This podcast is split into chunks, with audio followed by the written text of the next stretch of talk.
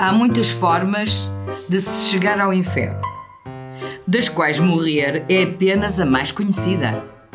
Entre os caminhos alternativos destacam-se a Estrada Nacional número 2, certas montanhas russas de parque de diversão, poços de elevador e, em ocasiões especiais, a Air France também faz a rota.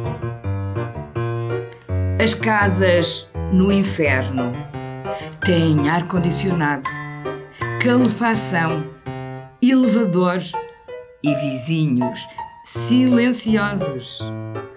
Os aluguéis, porém, são impagáveis para os locais, que se veem obrigados a morar na periferia.